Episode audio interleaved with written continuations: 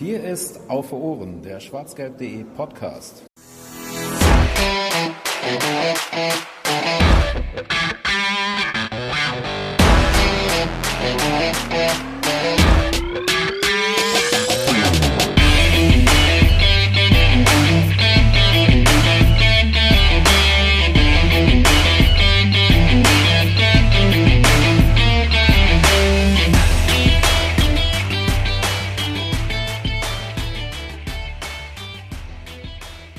In dieser Champions League Gruppe, die ja durchaus interessant und äh, schwer zu durchschauen ist, geht der BVB nun auf den dritten Gegner zu. Mit Ajax Amsterdam steht dann wahrscheinlich auch der größte und schwerste Gegner auf dem Programm und darüber wollen wir heute reden in der 67. Ausgabe von Auf den Punkt. Hallo und herzlich willkommen. Schön, dass ihr wieder eingeschaltet habt hier beim schwarzgelb.de Podcast auf den Punkt, beziehungsweise dem kleinen Bruder des eigentlichen Formats auf Ohren. Ja, um die Niederländer aus Amsterdam soll es heute gehen. Ähm, dazu kommen wir in wenigen Sekunden. Vorher begrüße ich Georg noch in der Leitung, der mit mir Fragen stellen darf. Ja, einen wunderschönen guten Abend. Und dann haben wir eben als Experten äh, uns jemanden wieder ausgesucht, der ähm, uns hoffentlich heute, und ich bin mir sehr sicher, dass er das tun wird, ähm, auf die Reise mit nach Amsterdam nehmen wird. Er ist äh, niederländischer Journalist, schreibt unter anderem für ISBN, ist Kicker-Korrespondent äh, in Deutschland oder für in äh, den Niederlanden für Sieger Sports äh, tätig. Hallo Jan Lerkes, schön, dass du Zeit genommen hast für uns. Äh, guten Tag, sehr gern geschehen. Prima. Ja, äh, auf Twitter findet man dich, falls man dich jetzt schon direkt suchen will. Ähm, ganz einfach, Jan Lerkes, ähm, da wird einem sofort geholfen. Genauso wie ihr uns äh, unter Ad auf Ohren findet. So viel sei am Anfang äh, zur Werbung gesagt. Ja, und dann soll es eben um Ajax Amsterdam gehen, die äh, am Dienstag, äh, am kommenden, also nicht für euch am kommenden Dienstag, wir nehmen das Ganze, das sei direkt mal ein bisschen äh, vorher erwähnt, am 5. Oktober auf, also ein bisschen im Vorfeld, falls es jetzt also noch noch frische Verletzungen kurz vor dem Spiel geben sollte ähm, oder halt rund um die Länderspielpause zum Beispiel, ähm, dann wundert euch nicht, aber ähm, wir sind, wir versuchen trotzdem einen Rundumblick zu Amsterdam ähm, zu geben. Die sind famos in die Saison gestartet, kann man glaube ich sagen, nachdem sie in der letzten Saison 16 Punkte Vorsprung hatten und niederländischer Meister geworden sind, sehr souverän, stehen sie jetzt wieder auf Platz 1 äh, acht Spiele sind derzeit gespielt ähm, zum Aufnahmezeitpunkt. Aus diesen acht Spielen haben sie 19 Punkte geholt und ein Torverhältnis von 30 zu 2 ähm, herausgespielt. Ähm, zwei 5 äh, zu 0 Siege zum Beispiel, ein 9 zu 0 war da noch dabei in der Liga.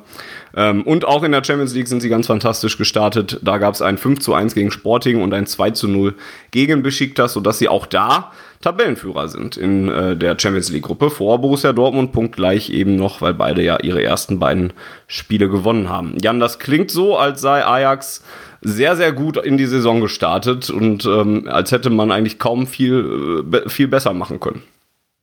Äh, das stimmt tatsächlich auch. Ajax ist äh, nicht so gut gestartet, muss man sagen, weil man hat dem Spiel um den, die Johan Cruyff Schale, das ist unsere niederländischen Supercup, verloren.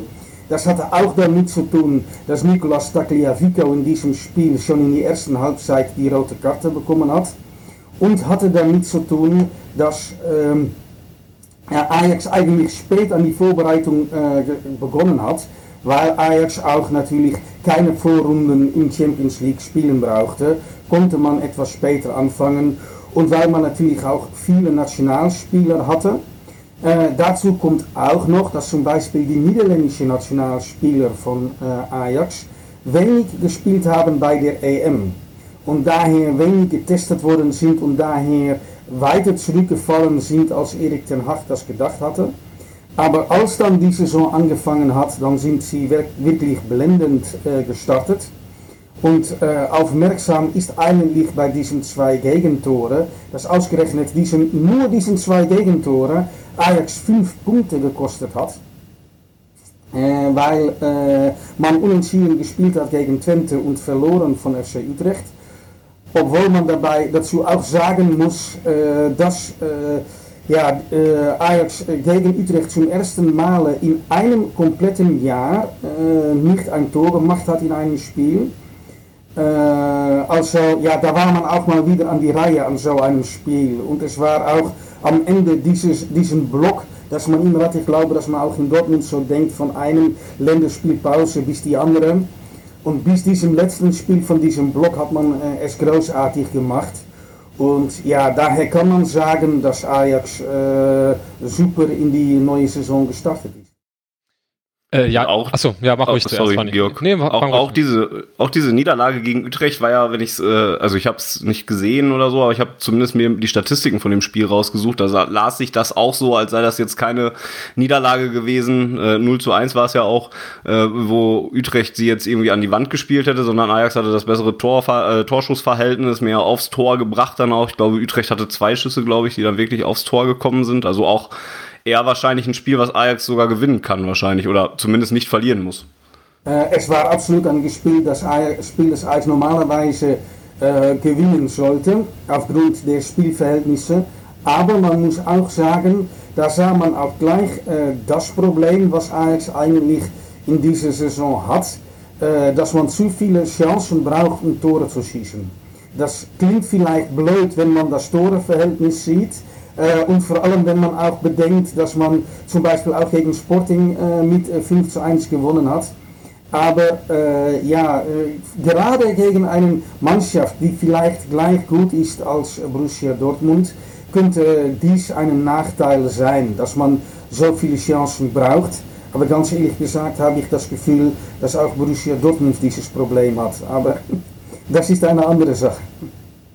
Ja, jetzt hast du eigentlich schon fast die Frage mit beantwortet, die ich gestellt hätte, nämlich äh, genau, du hast ja schon die die, äh, die Ergebnisse in der äh, holländischen Liga angesprochen. In der Champions League ist man ja auch äh, erstmal sehr furios gestartet mit äh, 5 zu 1 und äh, dann jetzt glaube ich 2 zu 0 äh, gegen Besiktas.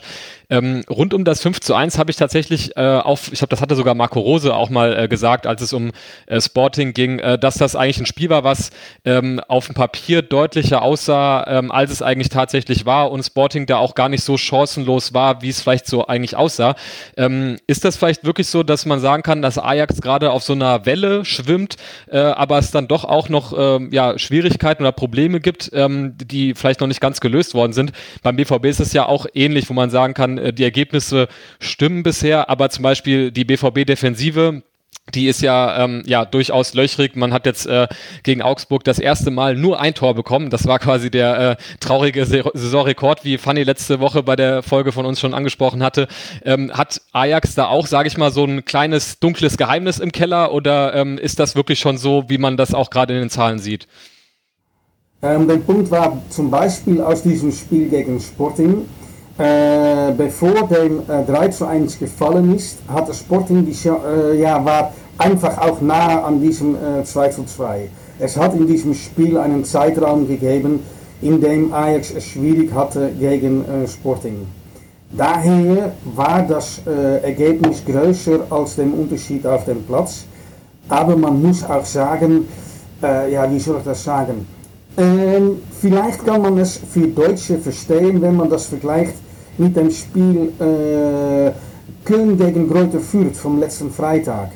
Da ist äh, Köln auch äh, mit einem Rückstand in die Halbzeitpause gegangen, aber war schon eigentlich großen Teile besser und hat dann auch verdient gewonnen.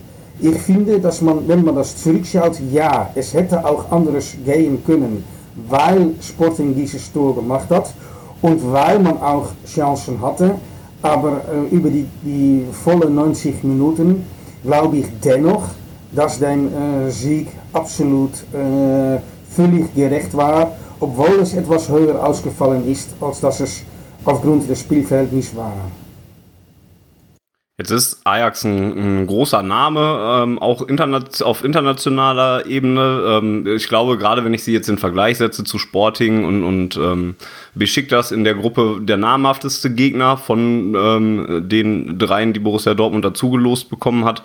Ähm, man, und man verbindet, also zumindest tue ich das und, und ich glaube viele in Deutschland halt auch sofort so ein paar, ja, paar Fakten einfach mit Ajax. Ne? Eine lange Tradition, viele Erfolge in der Vergangenheit.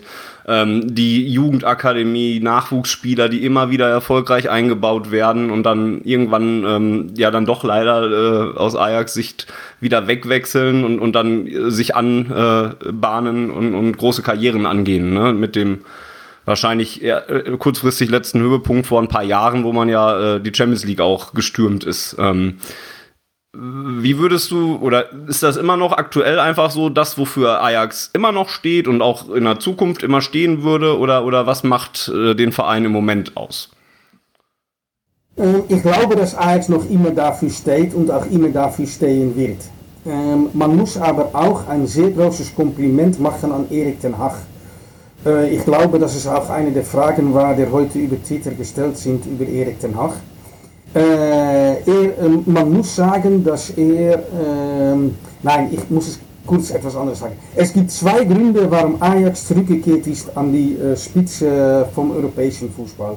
Soweit das möglich ist für einen Verein in einem kleinen Land. Äh, erstens gibt es den Sportdirektor und das ist Mark Overmars, der ehemalige Linksaußen, der auch bei Arsenal und Barcelona gespielt hat. Das ist ein äh, sehr guten, äh, ja, ich weiß nicht, was der richtige deutsche Wort dafür ist, aber ein äh, Businessman. Sie verstehen wahrscheinlich, was ich meine. Er kann sehr gut verhandeln, er hat einen sehr klugen Auge für junge Spieler.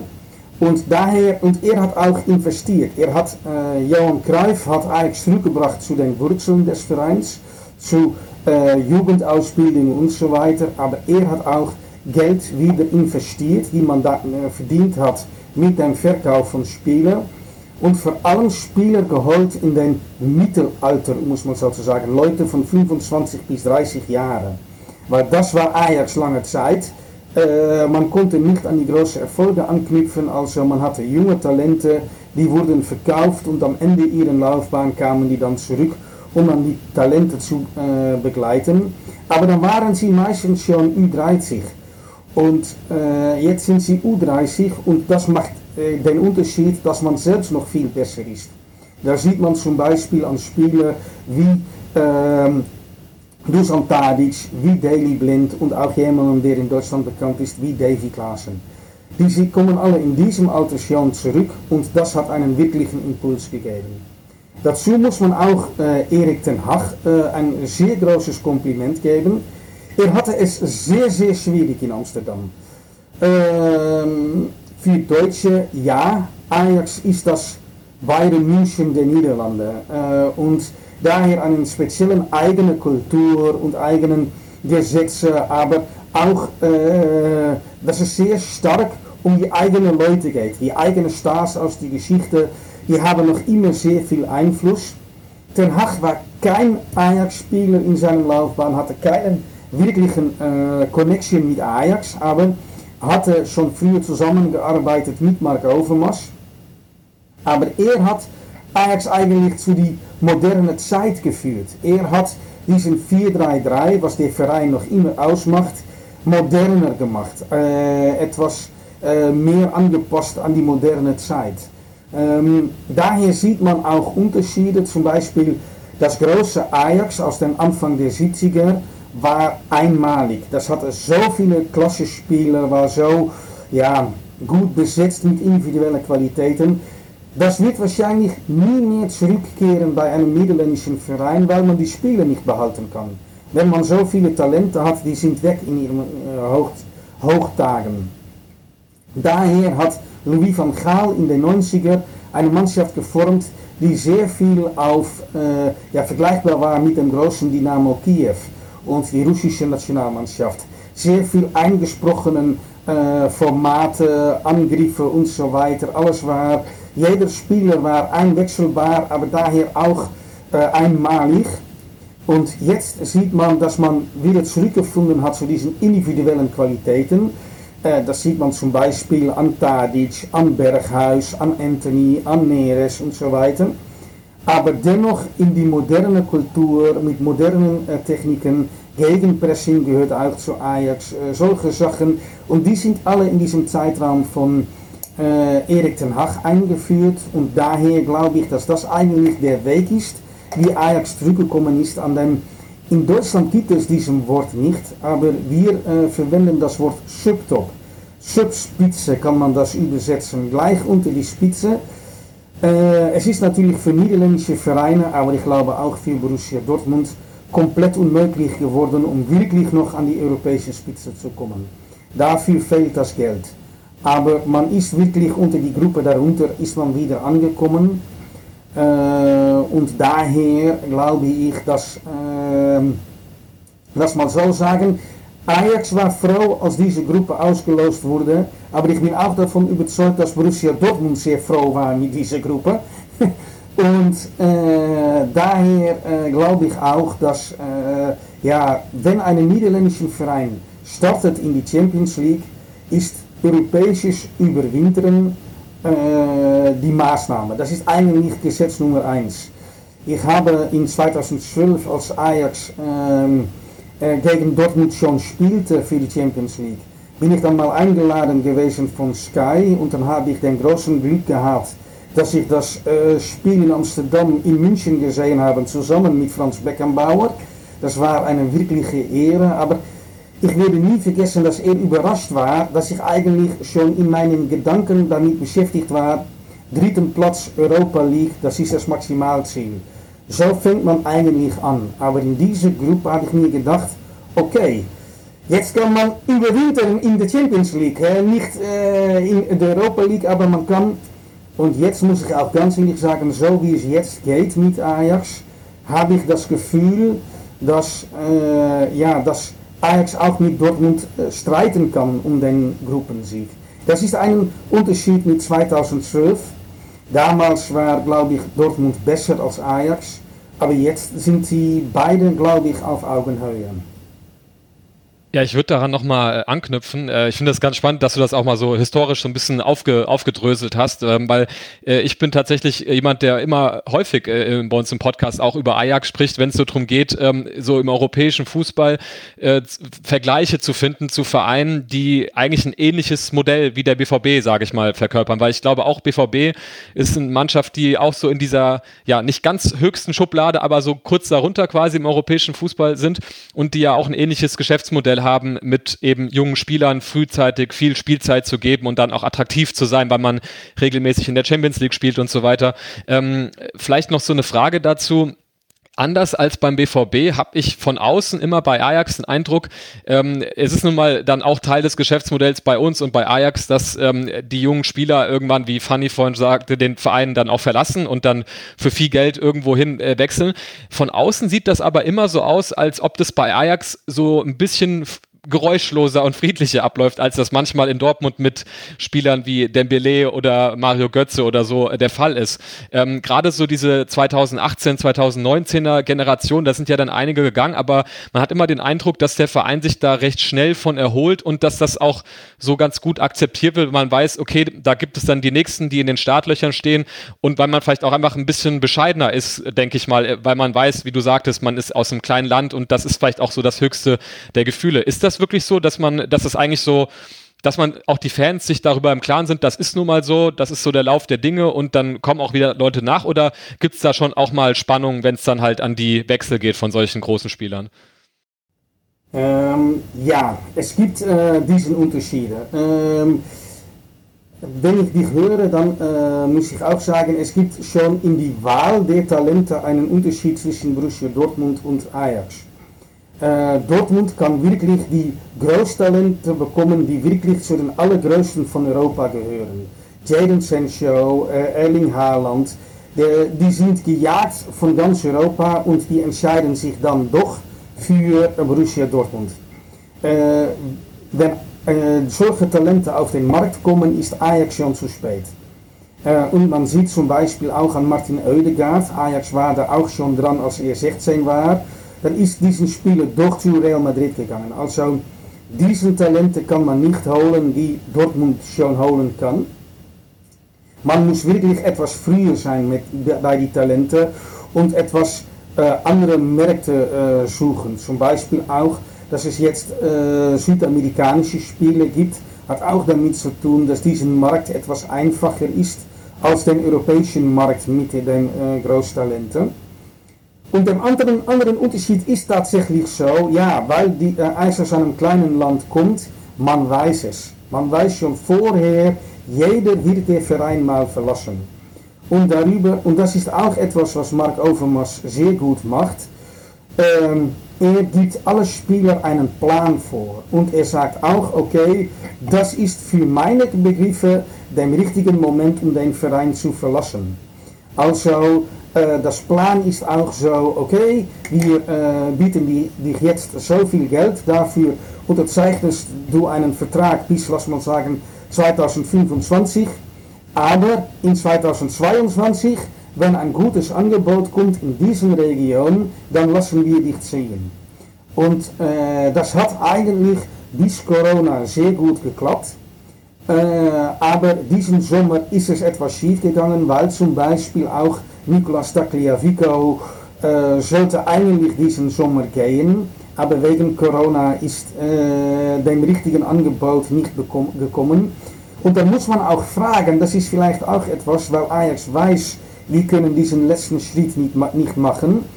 Äh, macht das auch etwas aus mit äh, zum Beispiel die Verhältnisse innerhalb des Kaders?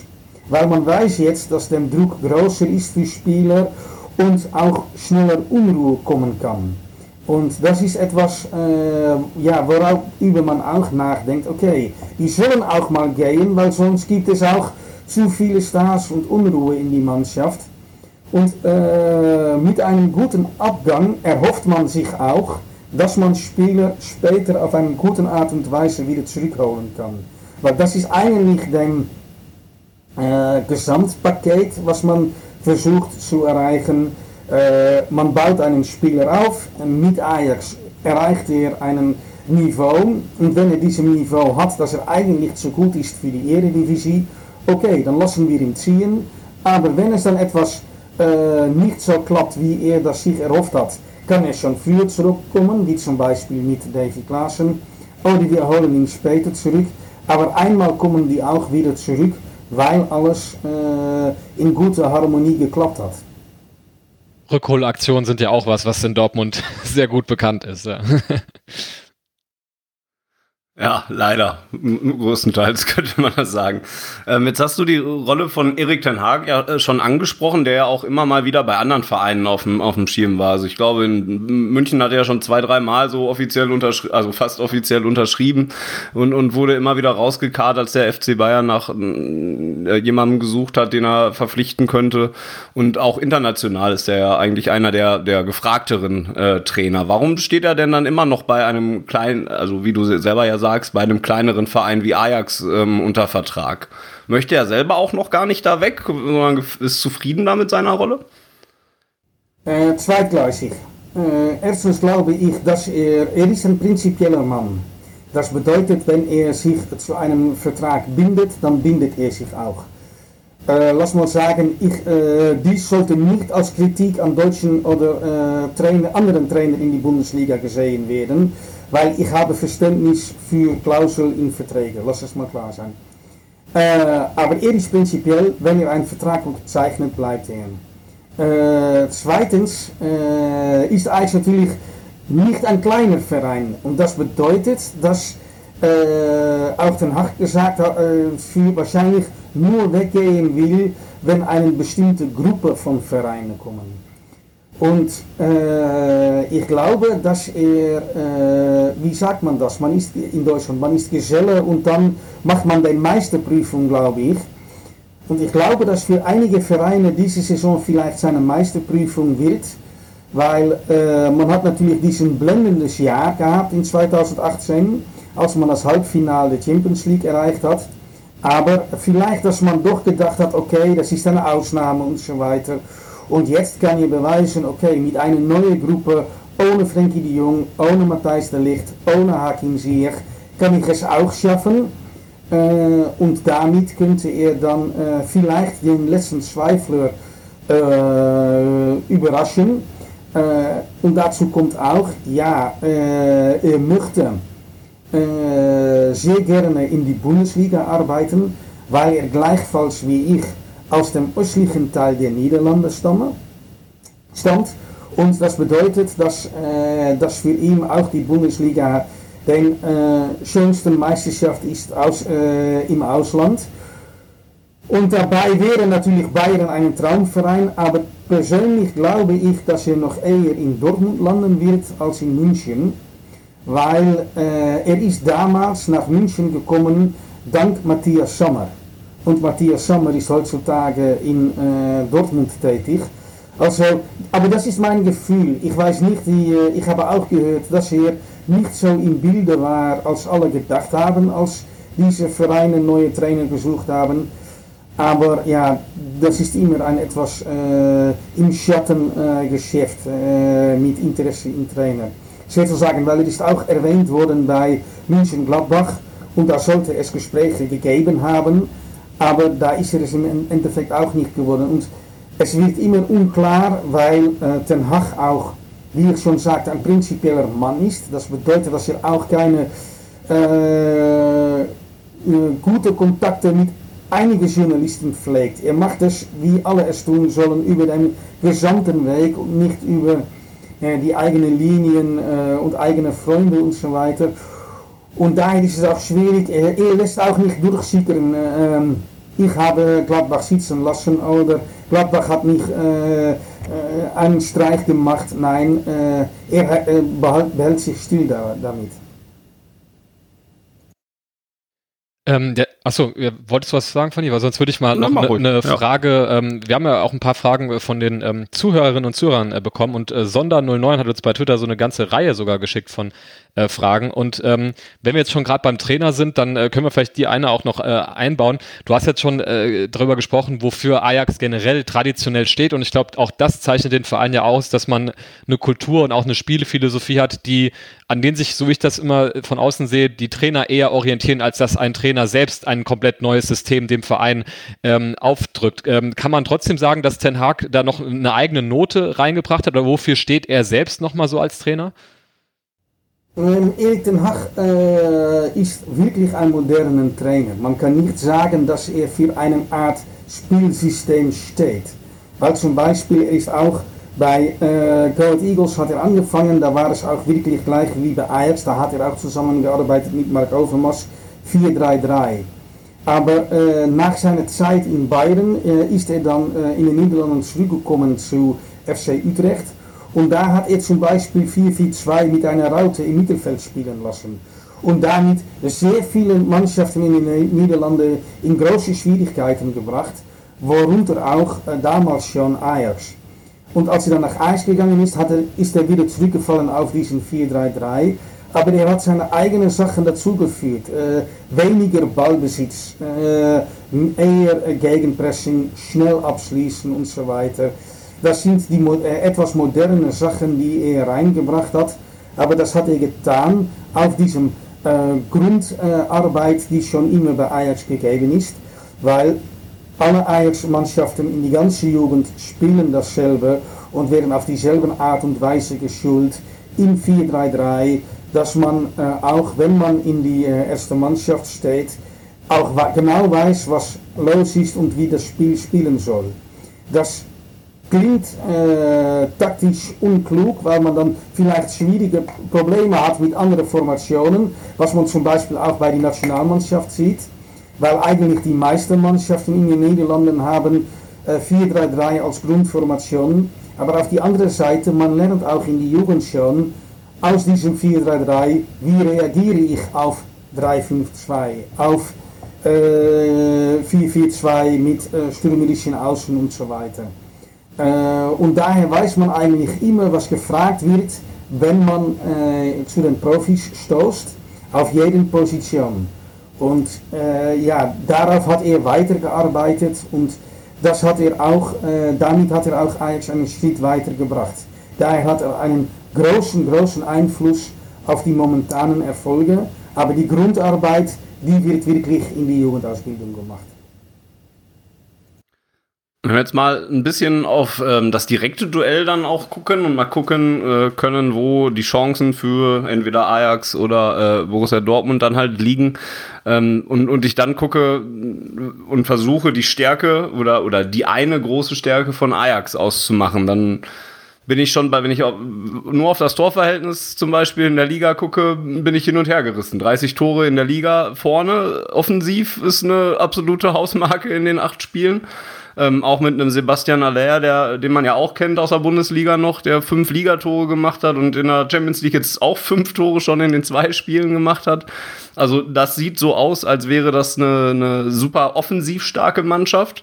Gleichzeitig hat man aber auch erst zwei Gegentore gekriegt. Ähm, was ist denn jetzt? Also ist es oder ist einfach beides so stark? Was ist die große Stärke von Ajax? die große Stärke von Ajax ist im Moment die Flexibilität. Und äh, der Punkt ist, äh, Erik ten Hag hat jetzt einen großen Kader. Und er kann eigentlich für jedem Spiel entscheiden, wie spiele ich. Wie, was sind die Qualitäten äh, de, des Gegners? und darauf reagiere ich mit unseren Qualitäten. Dabei bleibt er bei seinen Grundformationen, aber kann er schieben, okay, zum Beispiel Sebastian Haller ist äh, Zentralstürmer, der ist eigentlich gesetzt.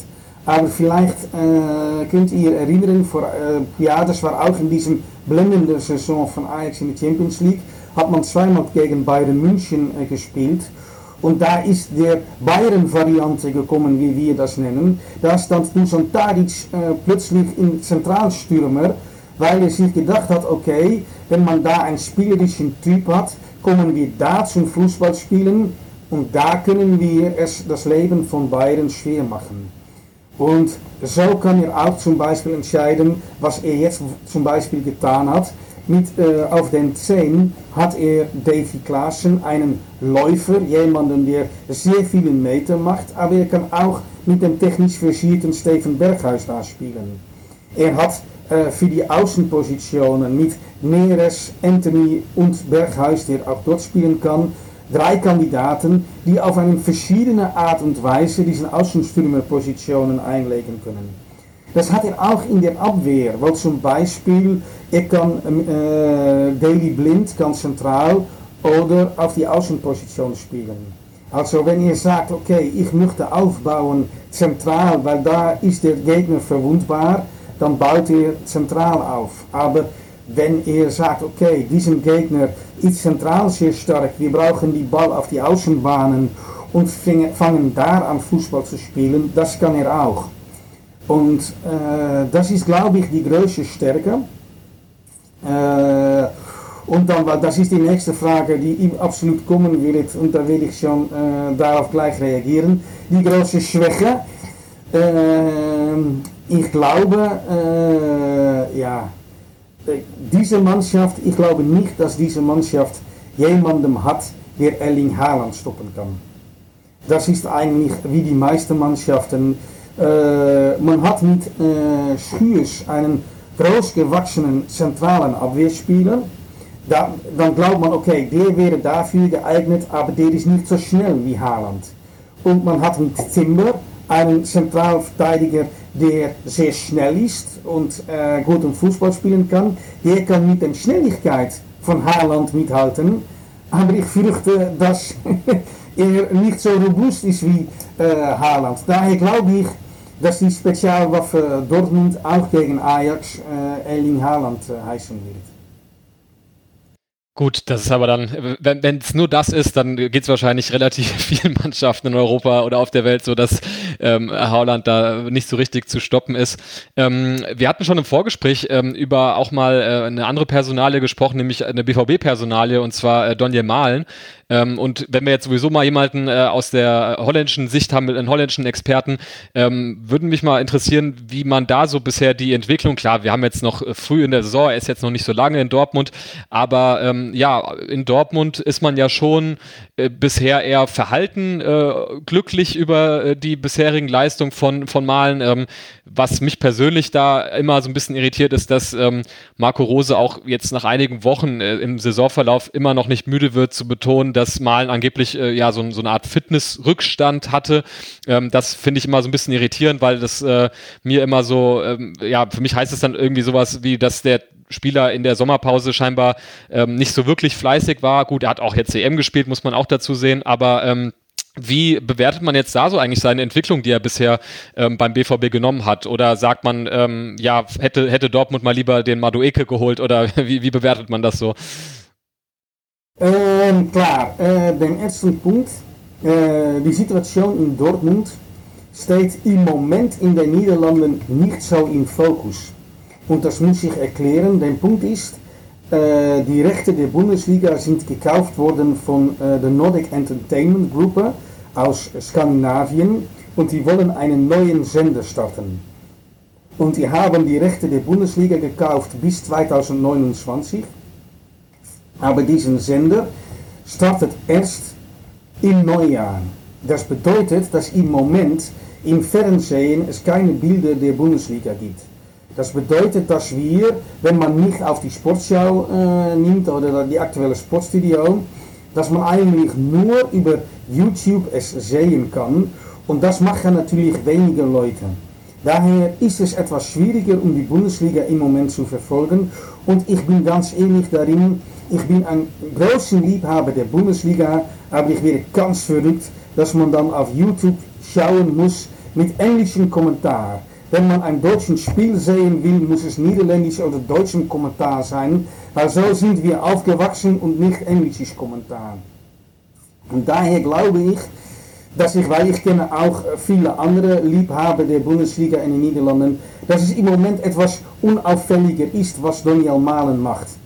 Das ist für ihn in den Niederlanden gut, weil ich betrachte es auch so, dass er noch nicht wirklich angekommen ist, soweit ich das beurteilen kann. Aber man sieht jetzt auch, was du auch jetzt angesprochen hast, war auch ein großer Punkt bei der EM. Da hat Malen äh, zum Beispiel auch gut gespielt und ist dann äh, vorzeitig ausgewechselt worden von Frank de Boer, weil er nicht die volle 90 Minuten spielen konnte. Und da hat, waren wir auch alle gespannt und gestaunt, wie ist das möglich? Was ist das für Schwachsinn eigentlich?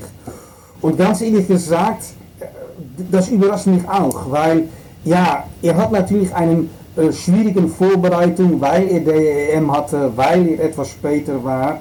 Man sieht zum Beispiel in den Niederlanden jetzt äh, den großen Unterschied bei Mario Götze vor einem Jahr mit einer schlechten Vorbereitung war er schon gut, aber jetzt hat er eine komplette Vorbereitung gedreht und ist er wirklich super. Daher kann, können wir jetzt dank ihm den Unterschied was eine Vorbereitung machen kann. Das gilt also auch für Daniel Malen. Aber dennoch, in seinem Alter glaube ich, dass er einen kompletten Spiel bestreiten kann. Ich kann mich nicht vorstellen, dass er das nicht kann. Aber wieso dann sowohl Frank de Boer als Marco Rose sagen, dass er nicht ein volles Spiel machen kann? Es überrascht auch mich. Äh, lass das mal klar sein. Äh, aber ja, die haben mehr Kenntnisse in diesem Bereich als ich. Also ja, man muss sie folgen, aber ich habe meine Zweifel darüber. Ich glaube aber auch, das äh, möchte ich auch sagen, ich bin kein äh, Anwalt von ihm oder Präsident des Fanclubs oder so etwas. Aber äh, der Punkt ist, das habe ich gemerkt. Viele Leute glauben, dass es eigentlich zwischen den Niederlanden und vor allem Nordrhein-Westfalen keine Unterschiede gibt. Das stimmt, weil äh, die Niederländer sind viel mehr vergleichbar mit, mit Leuten aus Nordrhein-Westfalen als Leute in Bayern oder Berlin. Äh, und äh, wenn ich in Amsterdam ausgehe, in äh, der Cool Down Café oder in Köln in der Wiener Steffi, höre ich ganz genau dieselbe Musik Einerseits in den Niederlanden ist es Niederländisch, in Deutsch ist es in Deutsch. Also da ist alles vergleichbar. Aber man geht als junger Bursche in den Ausland, in einem ganz neuen Liga, in einem ganz neuen Verhältnis. Und dann muss man auch noch sehen, dann geht man eigentlich von einem Bayer Leverkusen Verein zu einem äh, Borussia Dortmund Verein. Der Punkt ist, wenn ihr von äh, Ajax oder Feyenoord gekommen wäre, das sind große Vereine, wo man nicht in Ruhe spielen kann, wo jede Woche ein anderes Problem gibt. Und äh, wie Davy Blink das gesagt hat, äh, als wir von PSV verloren haben, waren wir die schlechtesten der ganzen Welt und jetzt sollen wir wieder äh, die Champions League gewinnen und so weiter. Das machen Vereine wie Dortmund, wie Ajax aus. Und an so etwas muss jemanden, ich glaube, dass es auch für Deutschen gilt, die von Werder Bremen nach Borussia Dortmund wechselt zum Beispiel, auch einen ruhigen Verein, daran muss er sich, glaube ich, noch gewöhnen. Und das, diesen Zeit sollte man ihm, glaube ich, auch geben, weil er hat absolut das Talent, ein Großer zu werden. Ich bin da auch noch äh, tatsächlich noch guter Dinge. Ich finde, so langsam ruft er sich auch ein bisschen rein. Man, man, man, hat, man, man kriegt so langsam ein bisschen mehr dann das Gespür dafür, warum er jetzt äh, überhaupt zum WVB gewechselt ist. Bitte, Jan. Ja, der Punkt ist, ich, daher will ich vielleicht noch etwas dazufügen. Ich habe auch das Gefühl, ich kenne ihn nicht persönlich, aber ich habe auch das Gefühl, er ist ein bescheidener Mensch. Und wenn ich dann äh, zu einem neuen Verein komme und da gibt es äh, Mats Hummels, da gibt es Haaland, da gibt es Leute, die vorne, äh, ja, da vorne wegmarschieren, muss man so sagen. Vielleicht, dass das auch ein Teil äh, sein könnte, dass er sich da noch einreihen muss. Aber das ist mir gerade durch den Kopf geschossen. Ja, wir werden es auf jeden Fall weiter verfolgen. Ähm, ich, ich bin, bin auf jeden Fall ähm, kein, kein, kein Gegner von ihm. Ich sehe ihn eigentlich recht gerne und, und jetzt, wo er Haaland ja auch ersetzen musste, hat er das, finde ich, auch ähm, ganz gut gemacht. Ähm, ja, ich, eine andere interessante Frage wäre wahrscheinlich noch, ähm, wenn man äh, zu dem Spiel kommt, ähm, so ein bisschen auch das rundherum zu betrachten. Jetzt ist äh, in der Champions League ähm, ist wahrscheinlich dann so, dass, dass es auch Karten von Amsterdam äh, für Borussia Dortmund-Anhänger geben wird, also ein bestimmtes Kartenkontingent. Ähm, was mich erstmal zu der äh, Frage führt, wie ist der aktuelle Stand in den Niederlanden, was äh, Corona angeht, was Zuschauerzulassungen angeht, ähm, ähm, was die Stadionauslastung angeht inwieweit wird äh, überprüft, ob jemand geimpft oder genesen ist, weil das wird ja überall anders gehandhabt. Selbst in Deutschland wird es überall anders gemacht. Wie sieht das aktuell in den Niederlanden aus? Äh, gerade hat es sich geändert, weil äh, gerade äh, hat es, äh, gibt es seit, ähm, äh, was soll ich sagen, seit anderthalb Wochen gibt es eine neue Regelung, äh, dass man äh, das Stadion wieder voll auslasten darf. Also letztes Wochenende hat es volle Stadien gegeben zum ersten Mal in den Niederlanden. Da, äh, das wird es auch geben, wahrscheinlich gegen die, für die Spiele gegen Borussia Dortmund, weil die sind gleich nacheinander.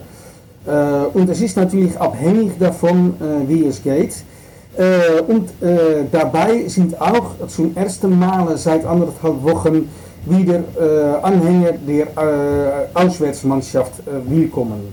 Und vor allem, weil natürlich, da kommen wir wieder, ja, Amsterdam und Dortmund sind näher als Amsterdam und Hamburg oder äh, Dortmund und München oder so etwas. es ist nah dran, also ist es auch einfach zu reisen, ohne große Probleme für beide Anhängerschaften, glaube ich. Ähm, und dabei gibt es äh, für die Leute, äh, ich glaube, dass es in Deutsch 3G heißt, aber äh, man muss dann äh, beweisen, geimpft zu sein, äh, dass man äh, erholt ist von Corona oder dass man einen Tag vorher getestet worden ist. Das sind Grundvoraussetzungen, um Zutritt zu bekommen im Stadion. Da wird jetzt bei uns nochmal teilweise unterschieden ähm, bei den Tests, ähm, ob es ein, Schnelltest ist von einer Stelle oder ein PCR-Test. Ist das äh, in, in, den Niederlanden dann auch noch relevant? Ja, ganz ehrlich gesagt, das weiß ich gar nicht. Ich muss gar ehrlich zugeben, ich bin selbst geimpft, also ich weiß es wirklich nicht in dieser Hinsicht. Alles klar. Ja. Verständlich, kein Problem. Ähm, ja, also wie gesagt, heute habe ich äh, gelesen, dass es 2500 oder sowas sein könnten, die dann äh, nach Amsterdam kommen, ähm, um das dann halt auch mitzukriegen. Und dann klingt es, wenn, wenn wir jetzt versuchen, das, äh, das Spiel so ein bisschen zu prognostizieren, hast du ja schon gesagt, dass Erik Ten Haag ganz viele Möglichkeiten hat. Das macht es für den BVB schwieriger, glaube ich, weil Marco Rose dann auch nicht genau weiß, was für eine Ajax-Mannschaft er jetzt erwarten kann. Ähm, und dann klingt es erstmal wie ein Spiel, das hattest du ja eben auch gesagt, zwischen zwei Mannschaften auf Augenhöhe eigentlich, ähm, was, was in beide Richtungen gehen kann. Ähm, was, was erwartest du denn äh, so fußballerisch? Wird es ein, Abtasten oder eher einen offenen Schlagabtausch mit zwei offensiv starken Mannschaften, wie die beiden das ja sind? Was, was könnte man sich da vorstellen? Äh, ja, dann sind wir eigentlich zu früh mit dieser Aufnahme, weil es kann sich noch vieles ändern. Aber im Moment glaube ich, dass es ein offener Schlagabtausch wird äh, mit zwei äh, Mannschaften, die äh, angreifen werden. Und dann kann es überall hingehen. Wie zum Beispiel, was ich schon gesagt habe, diesem Anfang mit der Johan Cruyff-Schale gegen PSV, war man auf Augenhöhe, war ein bisschen besser, hat dann die rote Karte von Tagliafico bekommen und sogar 4 zu 1 verloren. Das macht den Fußball aus, das kann natürlich auch in diese Spiele passieren. Äh, daher kann es auch für Ajax in die gute Richtung fallen.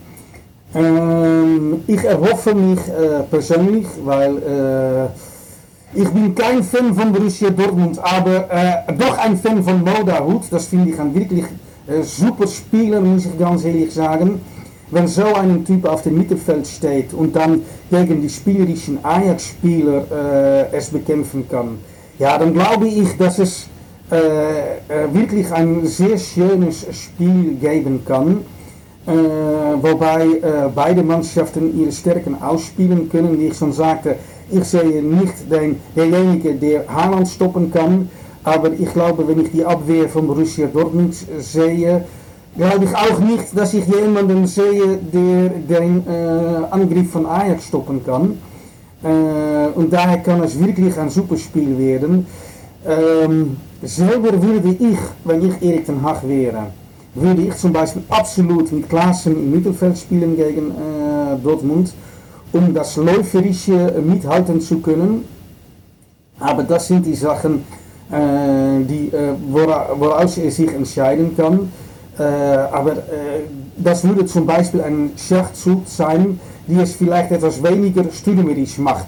Und ich weiß nicht, wie Rose darauf reagieren wird, dass er zum Beispiel auch mit mehr defensiven Leuten im Mittelfeld spielen wird. Aber normalerweise gehe ich davon aus, äh, ja, dass es äh, niemandem auf äh, seinen Sitzen bleiben wird äh, bei diesem Spiel, weil es hin und her geht. Und ich bin davon überzeugt, dass Ajax stürmen äh, wird und dann wird auch äh, Dortmund stürmen. und dann können wir uns alle freuen auf einen großartigen Spiel, glaube ich. Ja, ich gehe jetzt gedanklich gerade schon meine Spieltipps durch, die wir traditionell immer am Ende der Folge machen. Und ich glaube, jetzt äh, wird es dann auch eher ein hoher Tipp von mir. Äh, vielleicht noch eine Frage. Du hast jetzt mit, mit Haaland und mit Dahut äh, eigentlich eine ganz gute Überleitung, äh, Überleitung geschaffen, weil es äh, ja zwei Spieler sind, die aktuell zumindest, wir haben ja gerade schon äh, gesagt, dass wir am 5. Oktober aufnehmen, von daher ein bisschen früh noch sind, aber die beide verletzt sind gerade. Ähm, ist das denn Stand heute bei Ajax so? Weil ich habe gerade nicht den Überblick, ähm, dass da auch Spieler jetzt von tragender Größe verletzt gerade sind oder kann man da aktuell aus dem Vollen schöpfen? Äh, Im Moment kann man eigentlich aus dem Vollen schöpfen. Äh, und das macht auch diesem Auswahl möglich.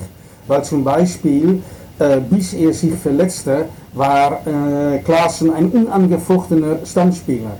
Und weil er sich verletzt hat, hat dann Ten Hag sich entschieden, okay, dann versuche ich es mit Berghuis dort, der eigentlich als Außenstürmer geholt wurde. Und der hat es dann auf dieser Position auch sehr gut getan.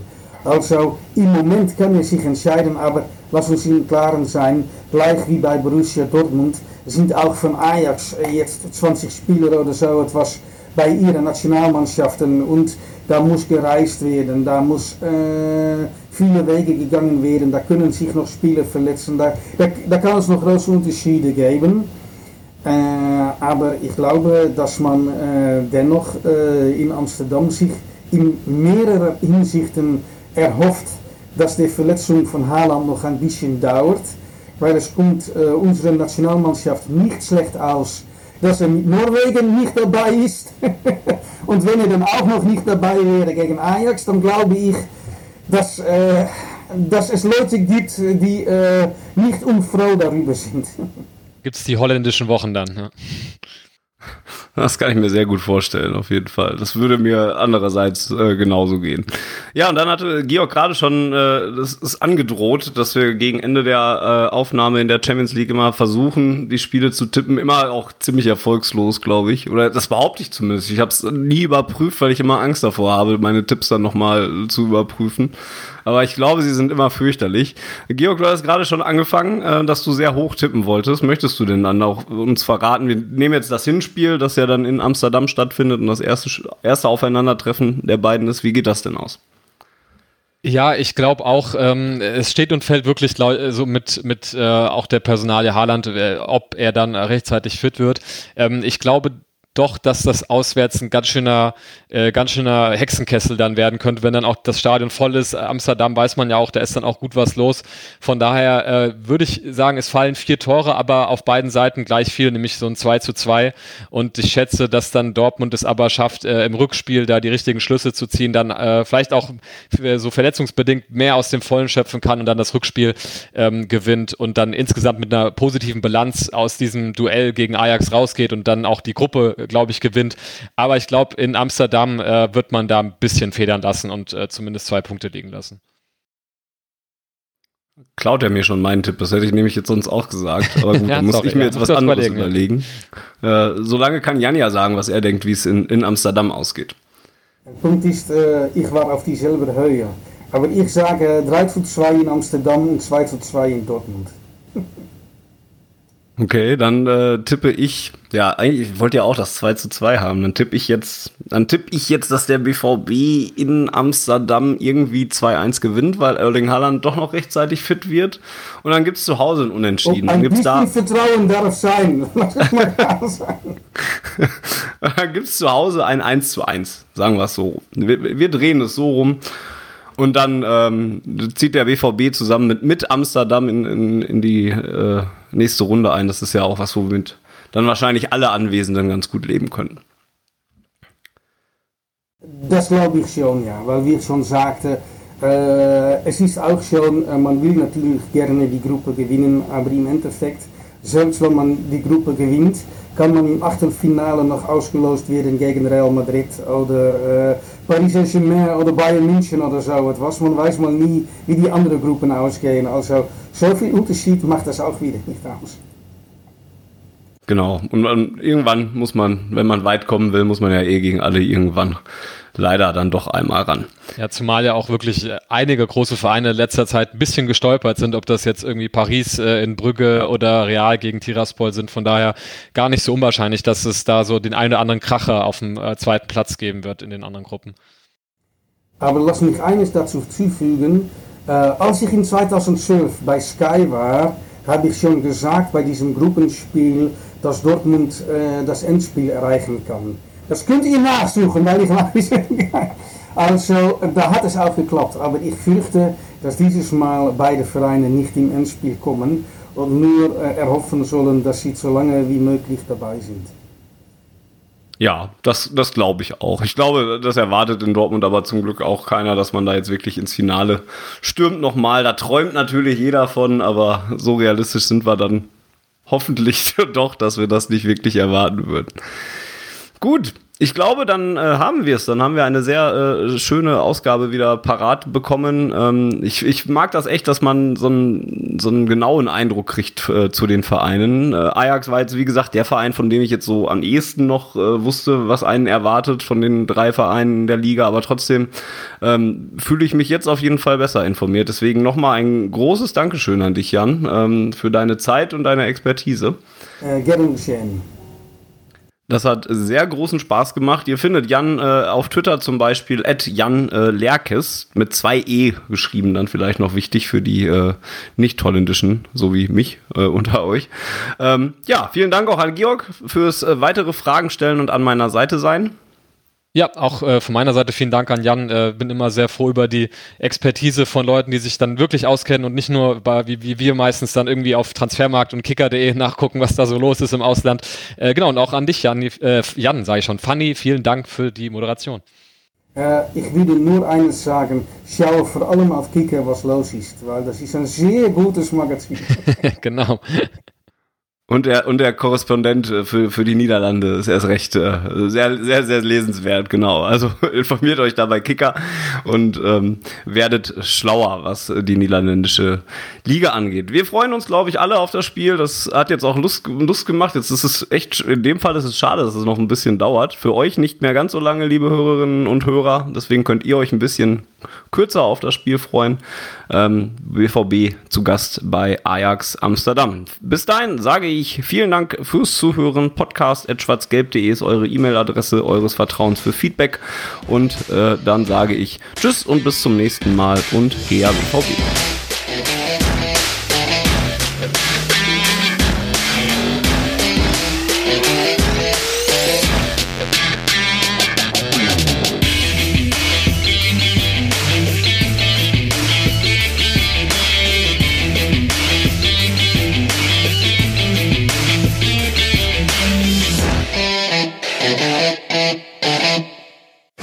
Zuhörerzahl, wie immer präsentiert von schwarzgelb.de, dem Fanzine über Borussia Dortmund. Auf Ohren bedankt sich bei 19.009 Zuhörern ausverkauft.